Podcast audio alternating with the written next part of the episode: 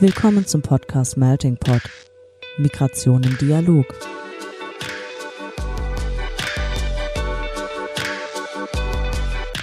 In diesem Podcast sprechen wir mit NachwuchswissenschaftlerInnen aus verschiedensten Fachgebieten, die zum Thema Migration forschen. Ein Einblick also in die Migrationsforschung über die Grenzen wissenschaftlicher Disziplinen hinweg. Organisiert wird der Podcast vom Nachwuchsnetzwerk des Interdisziplinären Zentrums für Integrations- und Migrationsforschung an der Universität Duisburg-Essen. Wir schreiben den 15. September 2023, ein ganz besonderer Tag, vor allem in den USA, denn dort ist heute Tag des Käsetoasts und der äh, National Double Cheeseburger Day. Aber auch über die Landesgrenzen der USA hinaus gibt es etwas zu feiern, denn der 15. September ist der internationale Tag der Demokratie.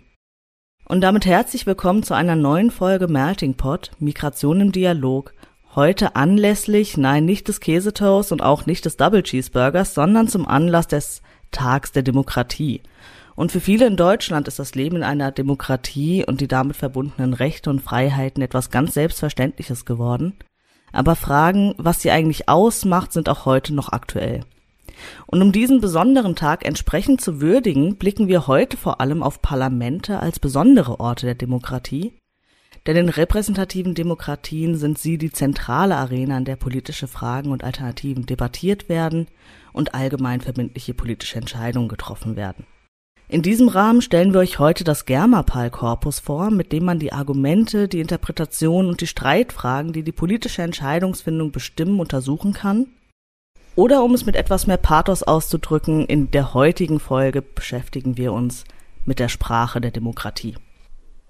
Und was Germapal genau ist und wie man damit arbeiten kann und was das Ganze mit Migrationsforschung zu tun hat, das erläutern wir heute mit unserem Gast Christoph Leonhardt. Christoph ist Politikwissenschaftler an der Universität Duisburg-Essen und war maßgeblich an der Aufbereitung der Daten beteiligt, die wir heute vorstellen werden.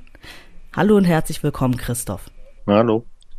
Mein Name ist Laura und mit mir heute am Mikrofon sind außerdem Dennis und Merve. Hi, ihr beiden. Hi. Hallo miteinander. Und wir vier sehen uns gerade über Zoom. Normalerweise sitzen wir aber auch recht häufig zusammen in einem Büro, denn äh, Christoph ist unser lieber Kollege und das Germapal-Korpus ist ein Projekt von Andreas Blätte, an dessen Professur wir alle arbeiten oder gearbeitet haben. Dazu aber gleich noch mehr. Zunächst wollen wir euch aber Christoph noch ein bisschen besser vorstellen und dafür geht es an die Entweder-Oder-Fragen. Ja, vielen Dank, da übernehme ich. Und du hast ja schon darauf hingewiesen, heute ist nicht nur Tag der Demokratie, sondern der Tag konkurriert nochmal mit dem Tag des Käsetoastes und dem Tag des Cheeseburgers. Also es liegt auf der Hand, welche entweder oder ich äh, Frage ich damit stelle, Christoph. Käsetoast oder Cheeseburger? Also Double Cheeseburger. Double Cheeseburger ist eine interessante Spezifikation. Ich glaube, ich esse häufiger Käsetoast. Ich glaube, das spielt in meinem Leben eine größere Rolle. Deswegen Käsetoast. Okay. Großartige Entscheidung. Dann zu unserer weiteren obligatorischen Entweder-Oder-Frage. Ähm, würdest du dich eher in den quantitativen oder den qualitativen Methoden verorten?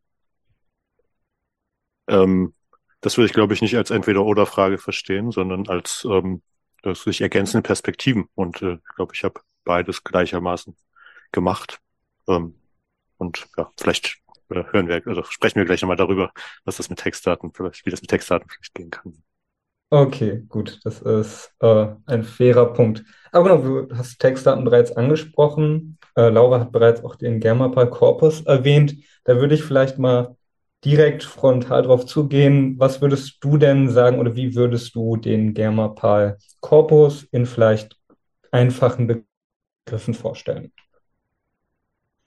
Ähm, ich glaube, am einfachsten ausgedrückt äh, ist Germapal eine aufbereitete Sammlung oder ein, eben ein Korpus der Debatten des Deutschen Bundestages, mit dem man computergestützte Analysen des parlamentarischen Diskurses im Bundestag ähm, durchführen kann.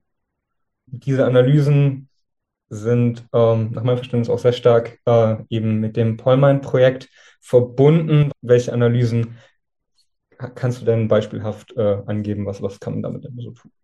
Genau, also Germanpal ist erstmal, würde ich vielleicht noch erstmal sagen, ein ziemlich großes Korpus, über, äh, mit dem man ziemlich weite Zeit rein analysieren kann. Und die Methoden, die einem so vor Augen stehen könnten, sind vor allem aus so einer Korpus-linguistischen oder korpusanalytischen Perspektive könnte man sich zum Beispiel anschauen, wie äh, verschiedene Worte im Zeitkontext äh, verschieden häufig auftauchen.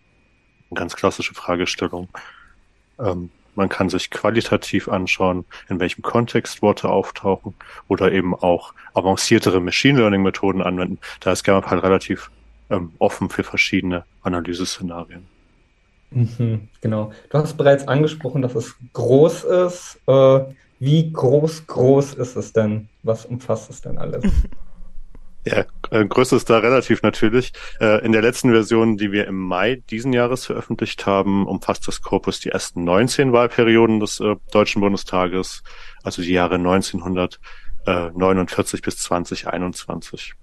Ähm, groß ist es deshalb vor allem, also in dem, in der Hinsicht vor allem, weil es, weil wir es hier mit strukturierten Daten zu tun haben. Also nicht, nicht nur fortlaufende Debattentexte, sondern Daten, mit denen man auf die einzelnen SprecherInnen hineinzoomen kann, die dann auch noch mit Metadaten ausgezeichnet sind.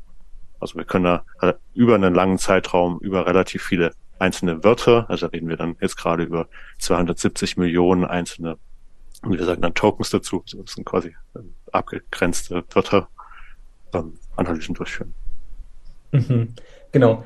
Ja, ähm, um die diese Daten dann zu analysieren, äh, besteht ja das Pollmine R-Package. Das Ganze steht ja auch im Pollmine-Projekt-Zusammenhang. Äh, und da haben wir, glaube ich, ein paar äh, einführende Wörter zu diesem großen, umfassenden Projekt von dem Gründer dieses Projektes, Professor Andreas Blätte. Das Pollmine Project ist mittlerweile über zehn Jahre alt. Es hat angefangen mit der Idee, dass wir gute Daten und guten Code brauchen, um die Möglichkeiten unserer datenreichen Welt der Digitalisierung ausnutzen zu können. Angefangen hat es mit einer Aufbereitung der Plenardebatten des Deutschen Bundestages. Die hatte ich dann irgendwann in der ersten Variante und dann merkte ich, ich kann gar nicht recht mit diesen ziemlich groß gewordenen Daten arbeiten. Dann habe ich angefangen, das Polman R-Paket zu schreiben. Das ist alles in R implementiert. Eine Leitidee ist es, dass es so etwas wie ein People's Corpus Miner ist. Also, dass es recht leicht zugänglich für jedermann ohne irgendwelche Hürden lizenzrechtlicher Art eine sehr mächtige Analyseumgebung zur Verfügung stellt. Und das haben wir, denke ich, weitgehend erreicht. Wir haben mit Pollman R ein R-Paket, das auf allen Systemen installiert werden kann. Und wir haben mit dem Germapal-Korpus ein umfassendes Korpus der Debatten im Deutschen Bundestag, also eine Kombination, wo man alles ausprobieren kann.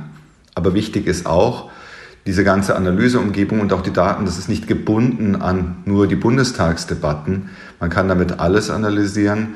Wir haben auch viel unternommen, um Daten spezifisch für die Migrations- und Integrationsforschung aufzubereiten. Wir haben Corpora von FAZ, Süddeutscher Zeitung, Tageszeitung, ein Regionalzeitungskorpus. Wir haben mittlerweile mit dieser Analyseumgebung auch gearbeitet mit Facebook-Einträgen. Also da geht relativ viel. Nur anders als bei den Plenardebatten ist man da trifft man auf lizenzrechtliche Hürden. Aber trotzdem, das Grundprinzip ist eine Analyseumgebung für linguistisch und strukturell reich annotierte Daten, die für jedermann zur Verfügung steht. Wie bereits angesprochen, ähm, ist das große Motiv ja eben, dass es frei, lizenzfreie Daten sind, die zugänglich sind. Und dieser Zugang erstreckt sich ja auch über den weiteren Germapal-Korpus hinaus, der ja wirklich sehr umfassend und sehr groß ist, wie wir bereits angesprochen haben. Ähm, aber welche anderen Corpora hat das Projekt denn noch so zu bieten? Wie Andreas gerade schon mal ähm, schon erwähnt hat, äh, wurde Germapal sozusagen unter dem Dach des Pollmine-Projekts aufbereitet und da ist Germapal nur eine Ressource und ein Zugang, wie wir textdatenorientiert äh, arbeiten wollen. Und seitdem ich dabei bin zum, äh, zumindest, haben wir darüber hinaus auch thematisch zugeschnittenere äh, Corpora entwickelt und auch Corpora, die jenseits von parlamentarischen Debatten verortet sind. Im MIGTEX-Projekt äh, zum Beispiel, das, äh, das Auftaktprojekt im Dezim-Kontext war, haben wir mit MIGPAL und MIGPress zwei Corpora entwickelt, die migrations- und integrationswissenschaftlich relevante Inhalte beinhaltet haben. Und äh, bei MIGPAL sind es die migrations- und integrationspolitisch relevanten Reden in den deutschen Bundesländern. Und bei MIGPress haben wir einen Korpus der migrations- und integrationswissenschaftlich relevanten Zeitungsberichterstattung in FAZ und ähm, Süddeutscher Zeitung entwickelt. Und Andreas hat schon hat in dem O-Ton schon gesagt, dass darüber hinaus jetzt weitere Entwicklungen stattgefunden haben, also mit der Taz oder auch mit einem Korpus der Regional, verschiedener Regionalzeitungen mit migrations- und integrationspolitisch relevanten ähm, Nachrichten, Inhalten. Super spannend. Vielleicht ein bisschen, um zum, zumindest einen, einen Laienblick unter die Haube zu bekommen, wie das Ganze nämlich stattfindet. Du hast zum Beispiel von den äh, migrationsbezogenen Diskursen in Landesparlamenten gesprochen. Wie wird denn aus so einem, so einem Text, der basierend eben auf oder dem produzierten Text, der in den Parlamenten entsteht, wie, wie wird dadurch dann nicht nur die Rede, sondern auch tatsächlich diese Einheit, die man hat. Und hast eben auch äh, bereits angesprochen, dass da eben sehr aufwendige zusätzliche Daten, eben Annotationen ähm, durchgeführt werden. Kannst du vielleicht, ähm, sagen wir mal, vereinfacht so ein bisschen durch die Schritte durchgehen, dass man ein bisschen das Be Gefühl bekommt, was passiert denn da tatsächlich?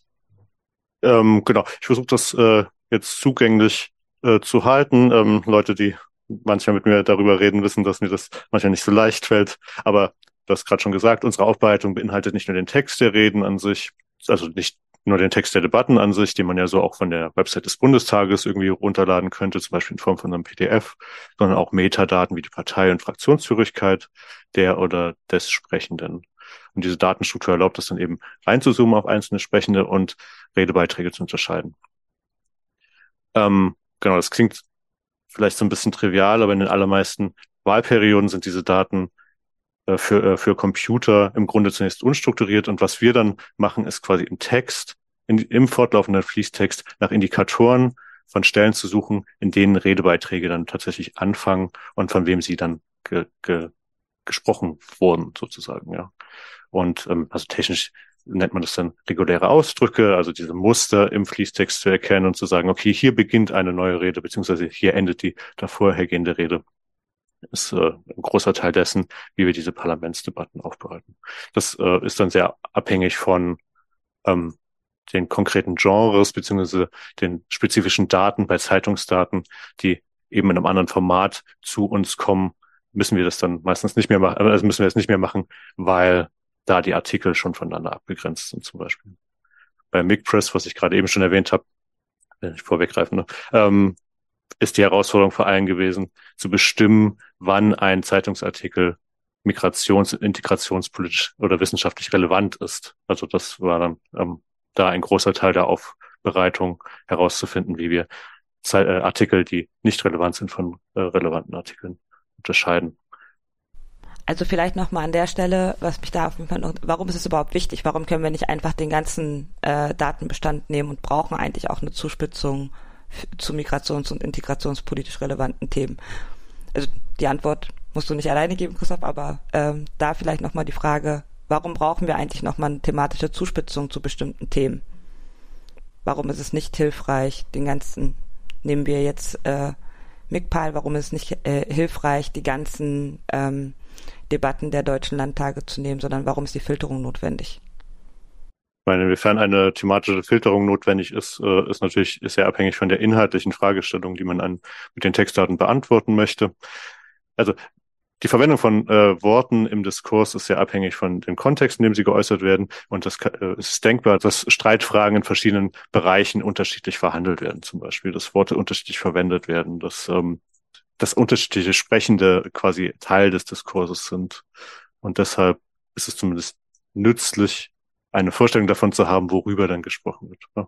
Und das hat uns genau dazu bewogen. Äh, also das war die Motivation hinter diesen äh, thematisch zugeschnittenen Corpora, dass man da immer schon mit dieser Vorfilterung, also mit, mit quasi einer theoretisch fundierten Festlegung, worüber da wahrscheinlich gesprochen wird, ähm, hineingeht und da dann zielgerichtetere Analysen treffen kann, als wenn man immer vorher ad hoc diese Zuordnung erst machen muss.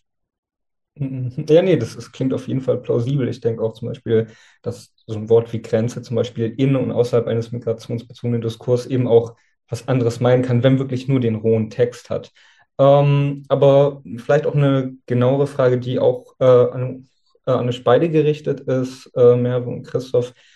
Wie, wie setzt man das denn dann auch tatsächlich um? Also ich denke, inhaltlich als Person versteht man, kann das aus Kontextclues ziehen, wann eben ein Migrationsbezug äh, Bezug besteht. Aber wie vermittelt man das einem Computer? Wie, wie schafft ein Computer sowas auch zu erkennen? Wie, wie geht man an so eine Frage ran? Darf ich da vielleicht ganz kurz äh, anfangen, äh, indem ich mal betone, ich habe gerade über ein relativ äh, vages Wir gesprochen. Äh, wir im MIG-Text-Zusammenhang, also in den, äh, in den Corpora, die äh, ich gerade zuletzt besprochen, also vorgestellt habe. Ähm, das meint Andreas Bette und Merve, die äh, hier mit mir sitzt. Deswegen geht die Frage auch an Merve, die da sehr aktiv involviert war, was diese Verfahren angeht. Ähm, ja, dann fange ich mal an. Also wir standen ja vor der Herausforderung, wie Christoph schon gesagt hat, was ist eigentlich migrations- und integrationspolitisch relevant. Das heißt, wir haben erstmal angefangen zu sagen, was eigentlich unsere Arbeitsdefinition von Migrations- und Integrationspolitik und die Arbeitsdefinition in, zu Migration schließt halt quasi an sehr viel Forschung an, die sagt, es ist ein grenzüberschreitendes Phänomen. Das heißt, Binnenmigration an sich interessiert uns jetzt weniger. Ähm, das heißt, die Arbeitsdefinition zu Migration orientiert sich daran, dass es tatsächlich nationenübergreifend sein muss. Und bei der Arbeitsdefinition um Integration ist auch eine sehr etablierte Definition, die von einem wechselseitigen Prozess ausgeht. Das heißt, sie adressiert sowohl migrantisierte andere als aber auch die Aufnahmegesellschaft und Mehrheitsgesellschaft. So, mit dieser Arbeitsdefinition haben wir erstmal angefangen zu sagen, okay, um welche Phänomene sprechen wir eigentlich. Aber damit hat man ja noch nicht dem Computer gesagt, was zu tun ist. Das heißt, in einem nächsten Schritt haben wir uns sehr lange darüber ähm, ja eigentlich ausgetauscht, was es eigentlich bedeutet, wenn wir über integrationspolitische Maßnahmen sprechen, was es halt bedeutet. Und eines unserer zentralen Annahmen, äh, worauf das halt aufbaut, ist, dass die Integrationspolitik nicht umherkommt, Zielgruppen zu definieren. Sie muss explizit sagen, an wen ihre Maßnahmen gerichtet ist. Und damit haben wir dann quasi mit der Target Group äh, Theorie gearbeitet, mit der, der Theorie von Zielgruppenkonstruktion und haben dann gesagt, okay, wir brauchen explizit die Nennung von migrantisierten Gruppen. Und da sind wir dann quasi auch mit einer sehr langen Literatur und intensiven Recherche darauf äh, zugegangen und haben uns angeschaut, welche Gruppen werden eigentlich thematisiert. Weil im historischen Zeitverlauf ändert sich das natürlich. Also früher war häufiger die Rede von AusländerInnen und heute spricht man halt wesentlich weniger davon, außer man meint explizit beispielsweise Drittstaatangehörige oder so. Aber solche Änderungen im Sprachverlauf haben wir auch versucht mit diversen Literaturangaben und Analysen und auch mit dem Blick in die Daten zu berücksichtigen. Und damit haben wir dann angefangen mit einer 59 äh, Wortenliste, die uns erstmal Zielgruppen gegeben hat. Und Christoph, möchtest du dann hier übernehmen oder soll ich noch weiter erzählen, wie wir dann gefüttert haben. Genau, äh, wie Merve gerade erzählt hat, äh, haben wir ähm, Theorie geleitet, dieses Kernsuchtermliste abgeleitet und diese dann datengetrieben erweitert. Und da will ich jetzt gar nicht unbedingt ins Detail gehen. Ähm, Im Grunde geht es dann darum, zum einen Synonyme zu finden und zum anderen Worte, die ähnliche Kontexte beschreiben, zu identifizieren. Und da kann man, glaube ich, äh, auf die Dokumentation des MIG Press Corpus verweisen, ähm, das online zu finden, äh, die online zu finden ist. Na, ich glaube, vielleicht hätte ich da auch bei dem Beginn nochmal klären müssen, bevor wir jetzt einfach sagen, wie wir damit gearbeitet ha haben, lag natürlich auch an den Zugängen, die wir hatten. Das heißt, äh, als wir uns halt dem Ziel gesetzt haben, migrations- und integrationsrelevante Artikel in Zeitungen zu identifizieren, das war unser Hauptziel, hatten wir auch unterschiedliche Voraussetzungen. Sprich, für die Süddeutsche, die Christoph schon erwähnt hat, konnten wir auf den ganzen Korpus zugreifen und dürfen halt nur einen bestimmten Teil verwenden für unsere Art von Arbeit. Und bei der FAZ war es halt so, dass wir von vornherein schon Suchterme einreichen mussten und die uns die Artikel geschickt haben. Und in dem innerhalb des Projekts war es halt so, dass wir dann 100.000 Artikel zur Verfügung gestellt bekommen, die wir dann halt lizenzrechtlich geklärt äh, weiterverarbeiten durften.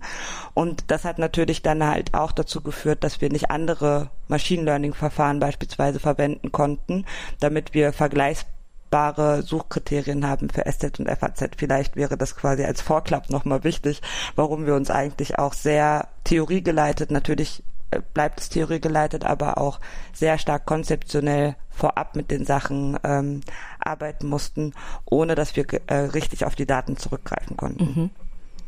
Ja, und Christoph hat es eben schon angeteasert. Also wir werden natürlich dann auch die Dokumentation und äh, weiterführende Literatur, wo das alles dann nochmal ähm, weit und breit aufgeführt ist, auch alles in die Shownotes packen, für alle, die es weiterhin noch interessiert. Ich wollte jetzt nochmal auf einen Punkt von vorhin nochmal zurückgreifen. Christoph, du hast erzählt, ähm, dass das dass die Corpora eben auch ähm, strukturelle Metadaten haben oder damit bestückt sind. Also da hast du jetzt auch Beispiele genannt, also Parteizugehörigkeit.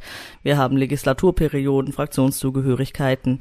Ähm, wir haben aber auch im O-Ton von Andreas Blätte gehört, äh, dass die Corpora auch linguistische Informationen haben. Also das sind dann sowas wie äh, Wortart oder Grundform. Was genau kann, also was kann ich mir darunter jetzt genau vorstellen, wenn ich keine Ahnung habe?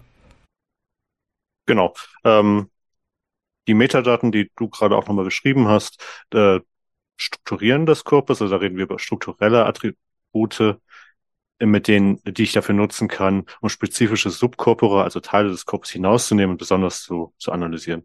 Und darüber hinaus hat, ähm, haben viele unserer Korpora, also alle unsere Korpora haben eine linguistische Annotation, was so etwas ist wie die Wortarterkennung, also ist ein Wort ein, ein Nomen, also ein Substantiv, also ein, ein Nomen oder ein Artikel oder ein, mhm. genau.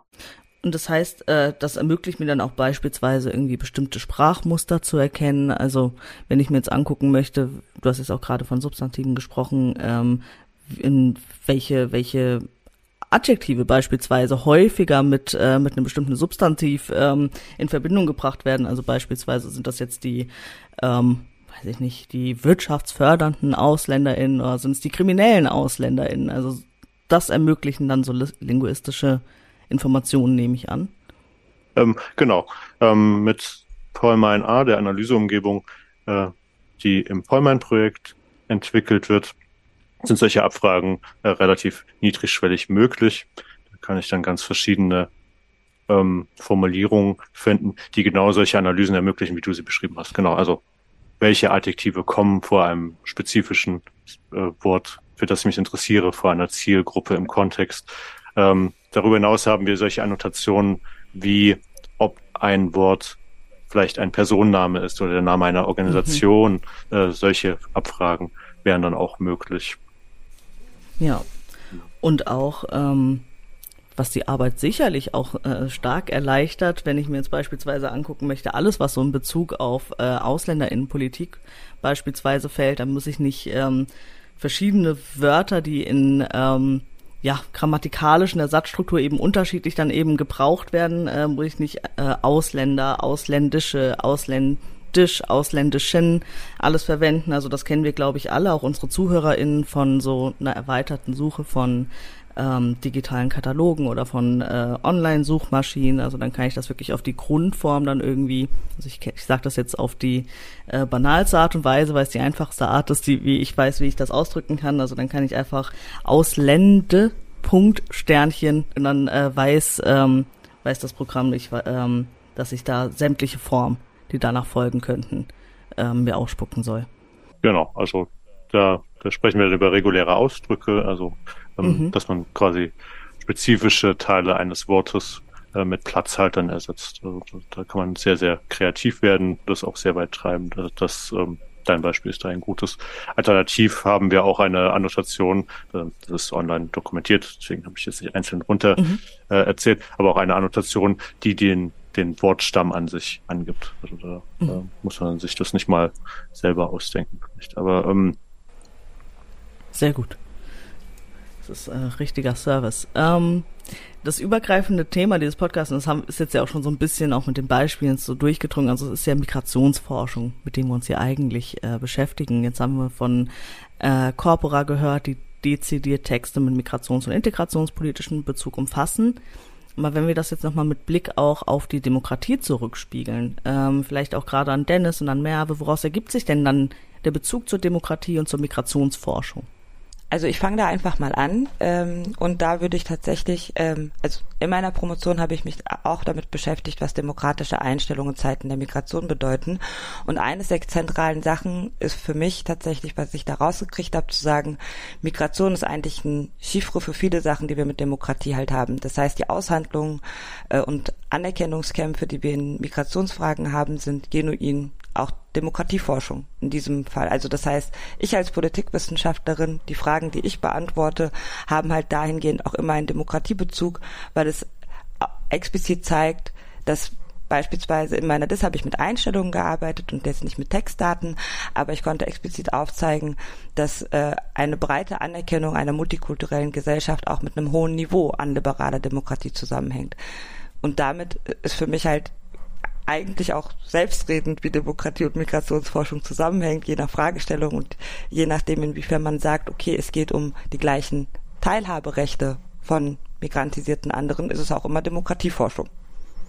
Ähm, ich, ich, ich denke, wenn Demokratie auch unter einem Gesichtspunkt von politischer Teilhabe sieht ähm, und dann eben auch betrachtet, dass sich eben diese Gesellschaft ähm, äh, diversifiziert und das politische System da vielleicht ein bisschen nachhängt, ähm, macht das äh, da auf jeden Fall natürlich äh, zu berücksichtigen, inwiefern da so ein bisschen Disconnect entstehen kann und den wirklich ein bisschen greifen und schauen, okay, wie kann man den denn da überwinden? Ähm, was, was ich zum Beispiel auch äh, mal gemacht habe, ein bisschen zu schauen, wie werden denn ähm, Leute, die, die äh, hinzugezogen sind, ähm, als ausländisch wahrgenommen werden, wie werden die denn zum Beispiel von politischen Akteuren konstruiert und äh, gibt es da Abgrenzungsreaktionen oder in welchen Kontexten werden sie äh, mit äh, mit, rein, äh, mit reingenommen oder in welchen Kontexten werden sie mit rausgenommen? Und vielleicht ein bisschen darüber auch verstehen, unter welchen ähm, Bedingungen dann eben politische Teilhabe ein bisschen schwieriger wird, wenn man irgendwie signalisiert bekommt in bestimmten Kontexten, dass man irgendwie nicht damit dazugehören würde. Mhm.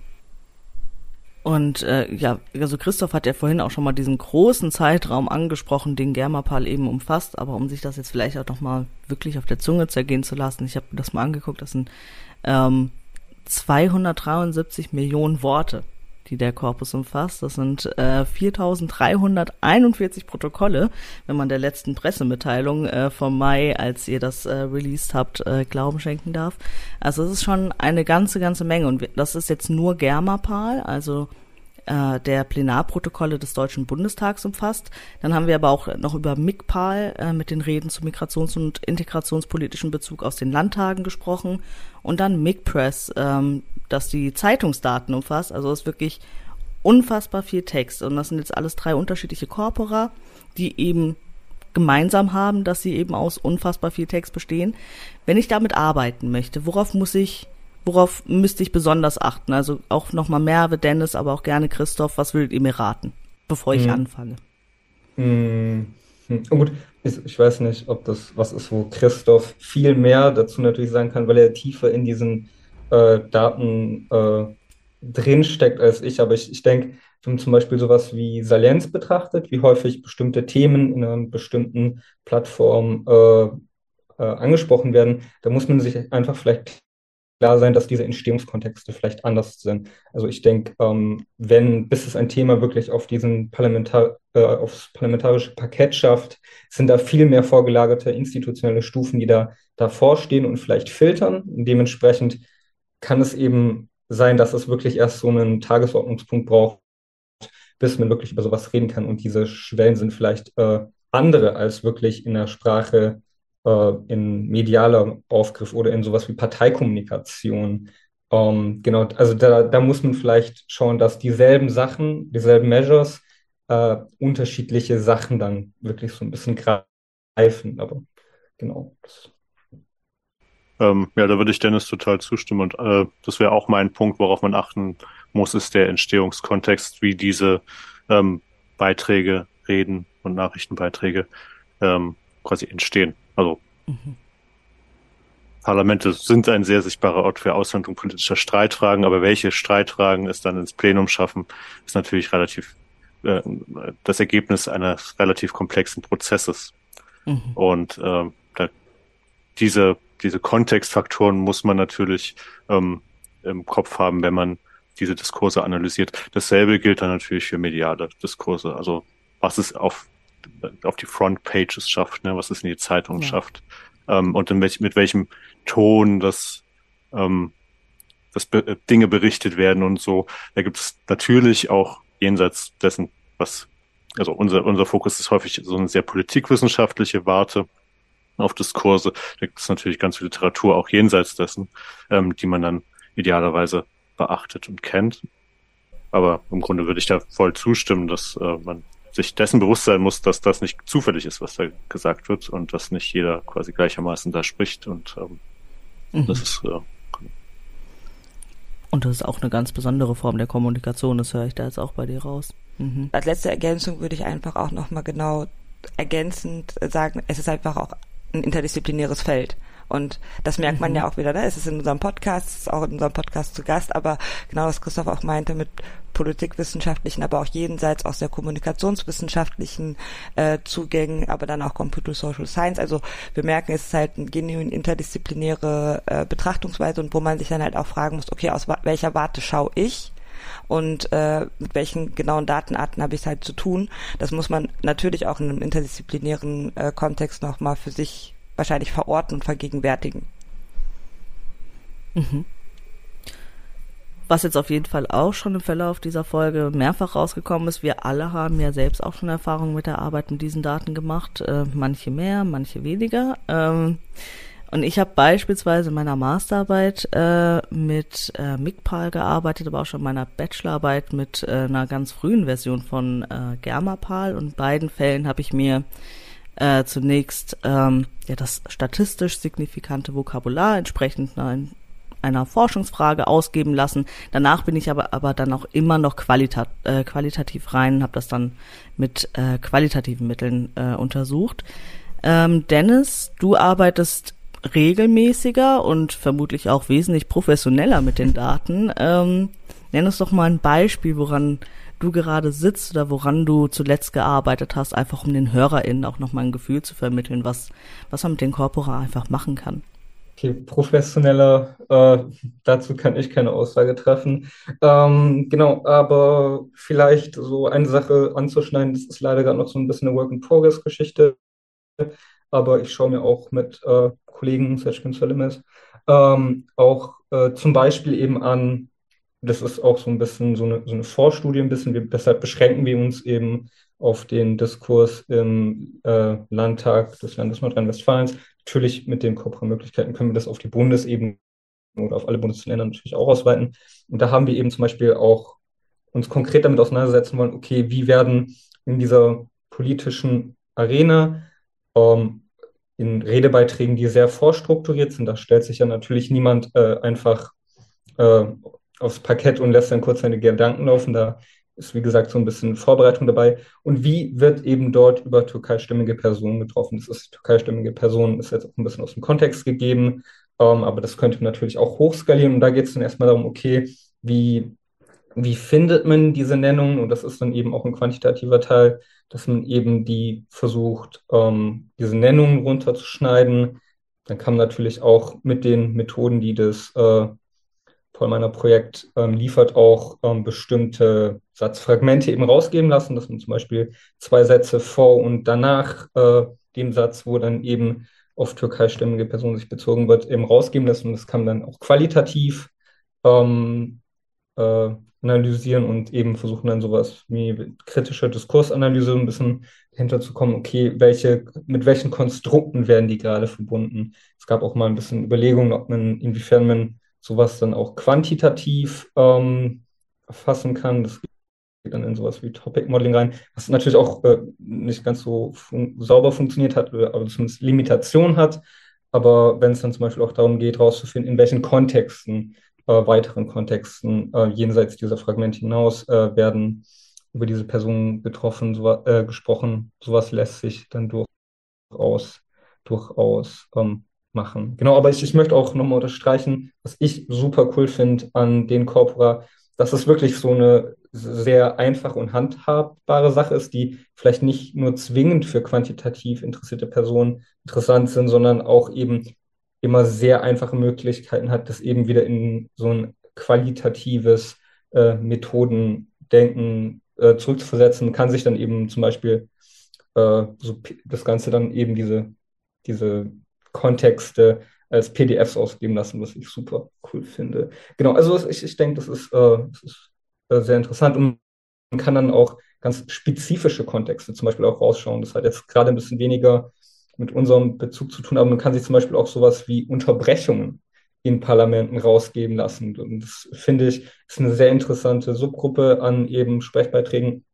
Ähm, und die kriegt man relativ, relativ einfach und unaufwendig ähm, zur Verfügung gestellt, was bei weitem nicht immer so der Fall ist. Genau. Ja, oder wer applaudiert für wen? Äh, also das kann man auch raussuchen. Und was du auch gerade angesprochen hast, also die Möglichkeiten, auch gerade für die qualitative Forschung, werden einfach dadurch auch äh, wesentlich größer, weil wenn wir nochmal, ich gehe nochmal kurz, ich suche nochmal ganz kurz, äh, wo das jetzt war, äh, 273 Millionen Worte, 4341 Protokolle.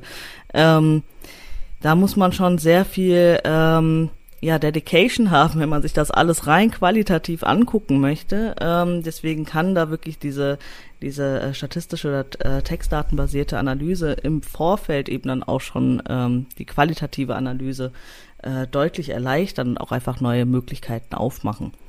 Ähm, du hast jetzt aber auch gerade von, von einer Publikation gesprochen, denn es jetzt ein Work in Progress ist.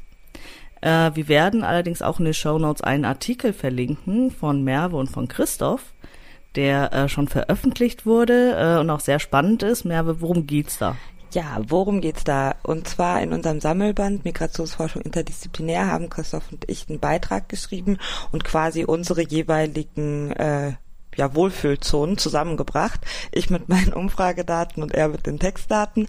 Und äh, die Fragestellung, die wir da verfolgt haben, war, inwiefern die ähm, migrations- und integrationspolitischen Einstellungen von politischen Repräsentanten sich auch im Sprachgebrauch niederschlägt. Und äh, dafür haben wir zwei verschiedene Te Datenarten benutzt und haben uns einmal die GLES-Kandidatenstudie angeschaut und haben da aber auch gesagt, okay, die Kandidierendenstudie berücksichtigt eigentlich auch Personen, die es vielleicht nicht geschafft haben. Das heißt, mit dem Filter, ähm, die, die der Datensatz zur Verfügung stellt, konnten wir dann explizit sagen, wer, wer hat dann tatsächlich später ein Mandat inne. Und äh, darauf aufbauend haben wir quasi dann auch im Germapark äh, Korpus die Legislaturperioden und den Kontext so gefiltert, dass wir quasi die Grundgesamtheiten gleich halten konnten. Einmal zu sagen, okay, das sind jetzt Kandidatinnen aus Parlamentarier, die 2017 eingetreten sind und dann die Frage, inwiefern die, ihre Einstellung sich im Sprachgebrauch niederschlägt. Dafür hatten wir natürlich bestimmte Restriktionen, äh, zwei Datenarten zusammenzubringen, ähm, die ja auch teilweise Sekundärdatenanalysen sind. Das heißt, die GLES-Kandidatenstudie haben wir ja nicht selbst gemacht, da haben wir auf äh, den Datensatz zurückgegriffen. Und was wir auf jeden Fall hatten, ist halt natürlich, dass wir ja nicht explizit sagen können, welche Äußerung zu welchem Kandidaten gehört. Das heißt, oder zu welcher Kandidatin gehört. Das heißt, wir haben das dann äh, auf der Ebene der Parteien hochaggregiert, damit wir quasi Parteienunterschiede äh, aufmachen können. Und im Endeffekt war eines der zentralen Ziele zu sagen, ähm, wenn wir zum Beispiel sagen, es gibt eine äh, offene oder eine geschlossene Konzeption von Migrationspolitik, also inwiefern man den Zuzug für Ausländerinnen erleichtern oder erschweren sollte, das quasi nochmal in Textdaten zu übersetzen, die bereits existierende Umfrage, äh, also die Umfrage, die halt als geschlossene Umfrage ähm, vorhanden ist und sehr adäquat sagen kann, wie die Position ist, das nochmal in Sprachdaten zu übersetzen. Also wie gesagt, wir verlinken den Artikel gerne äh, unten in den Show Notes und das Lesen lohnt sich auf jeden Fall. Ähm, jetzt vielleicht dann nochmal, ich gehe mal einen Schritt zurück, äh, aber noch ein letztes Mal einen kleinen Schritt zurück. Ähm, ich habe ja vorhin auch erzählt, ich habe in meiner Bachelorarbeit habe ich auch mit einer ganz frühen Version von GammaPal gearbeitet. Damals allerdings noch auf äh, CQP Web, äh, also es ist so eine webbasierte grafische Benutzeroberfläche. Das waren richtig gute Zeiten. Ähm, wie arbeitet man denn heute mit den Daten? Das geht ausschließlich über A. Ist das richtig, Christoph? Ähm, nein. oh.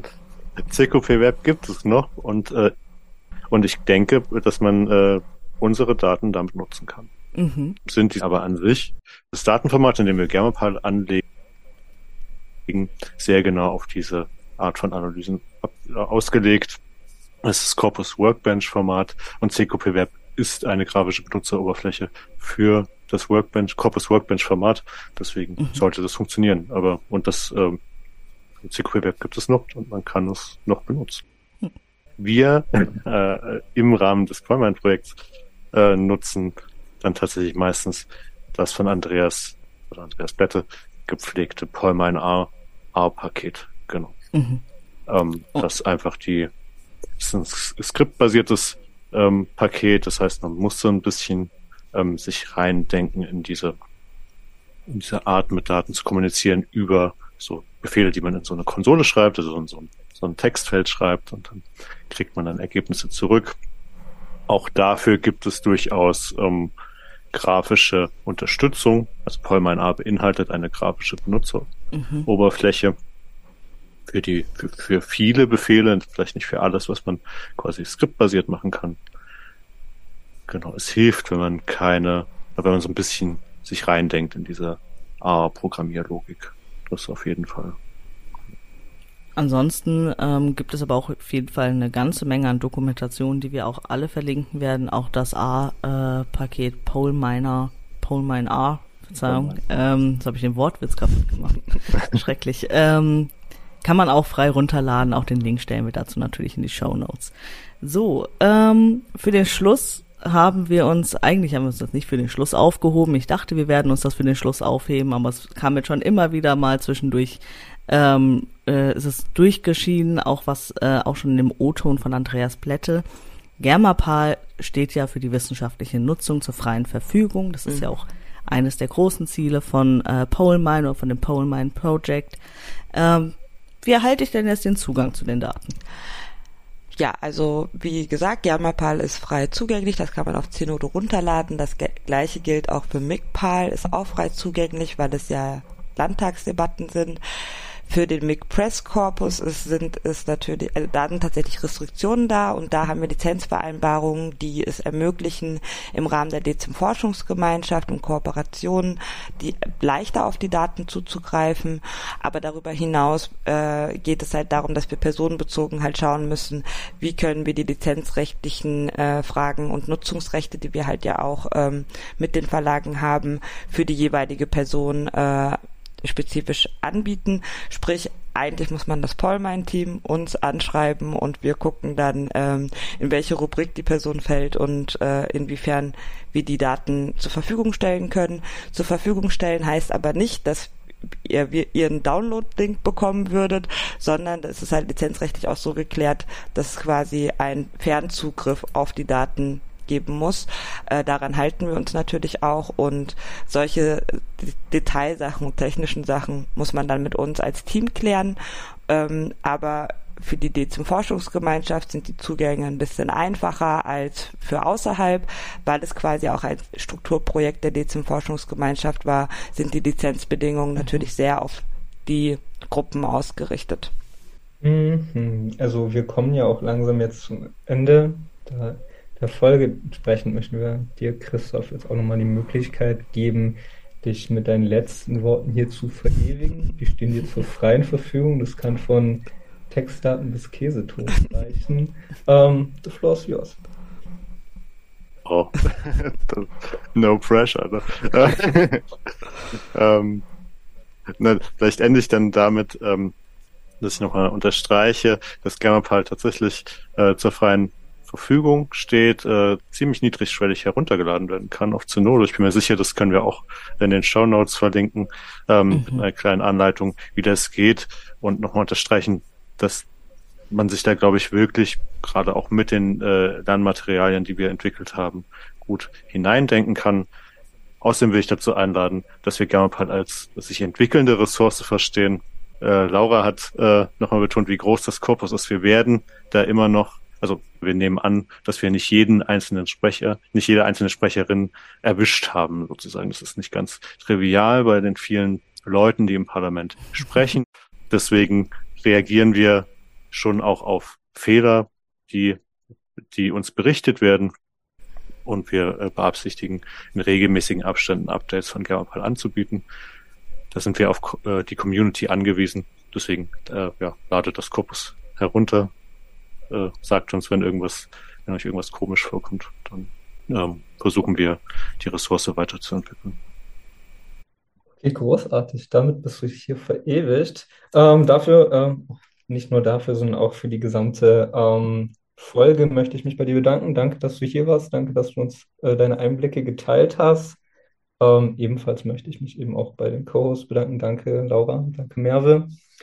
Ähm, und zuletzt möchte ich mich auch bei den Zuhörern bedanken. Ähm, wenn ihr Anregungen habt, erreicht ihr uns unter der Plattform, die ehemals als Twitter bekannt war, X unter @incentum. Ähm, gerne Vorschläge, Anregungen, ähm, Ideen gerne mit uns teilen. Ansonsten ähm, bedanke ich mich und wünsche euch allen noch einen schönen Tag. Tschüss. Tschüss. Vielen Dank. Ciao. Das war's mit dieser Ausgabe des Podcasts Melting Pot. Migration im Dialog. Für mehr Informationen über die Arbeit unseres Netzwerkes und für Updates zum Podcast findet ihr uns auf Twitter unter @incentum. Vielen Dank fürs Zuhören und bis zum nächsten Mal.